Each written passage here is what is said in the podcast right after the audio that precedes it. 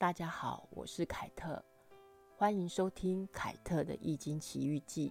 过年前，大学分科考试刚结束，又有许多学子即将成为大学的新鲜人。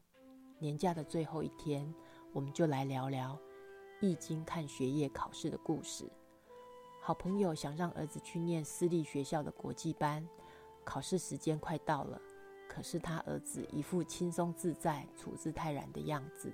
和好朋友聊过之后，我就帮小朋友占了一个国际班考试的卦，结果是地天泰卦没有变爻，小往大来，天地有所交流，考试也一定圆满成功。可是忧心忡忡的好朋友说，这孩子没什么认真读书的感觉。我则是觉得他应该有在念书，也或许他是个有福气的孩子吧。考试放榜后。这孩子真的就通过考试进了国际班。现在的考试真的非常多元化，孩子们很辛苦，父母也很辛苦。我表妹曾经带我参加过一次她女儿同学妈妈们的聚餐，一群妈妈们讨论着，孩子们不一定要读雄中雄女，因为雄中雄女的光环是短暂的，在私立学校念书，排名在前面。能够繁星繁上好学校或医学院，才是关系未来发展最重要的事情。我真的听不懂什么职考、学测或是分科。对了，还有繁星，真的太复杂了。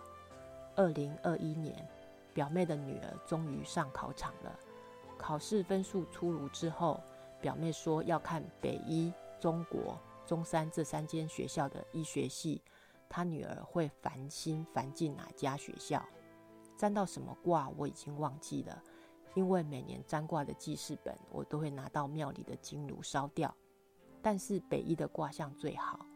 我说会繁上北一的时候，表妹惊讶的说：“啊，我们只期待中山和中国呢，北一怎么可能？轮不到我女儿啦。”可是卦象就是北一啊。过没几天，表妹就打电话来说。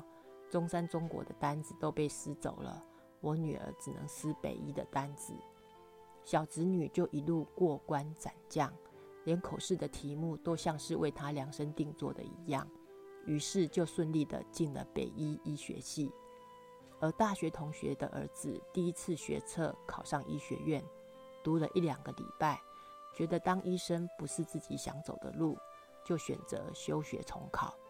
他说他想读法律系，目标是台北大学和东吴大学法律系，也是在二零二一年考试。过年后，大学同学找我看卦，有点感觉又鸡婆的我，就帮他儿子多看了个台大。结果台大的卦象最好，我告诉他他儿子会考上台大。大学同学的口头禅是：“哎呦，怎么可能？”然后他就自己哈哈大笑。他儿子知道台大这个卦之后，把自己的志愿顺序做了调整，就顺利考上台大国贸系，以后再来双修法律系。我笑同学说：“还好他儿子青出于蓝更胜于蓝，你儿子真的比你聪明。”等待分数出炉的时间是煎熬的。祝福所有参加过年前大学分科考试的同学们。都能考上自己喜欢的学校和科系。凯特的《易经奇遇记》，下次见喽，拜拜。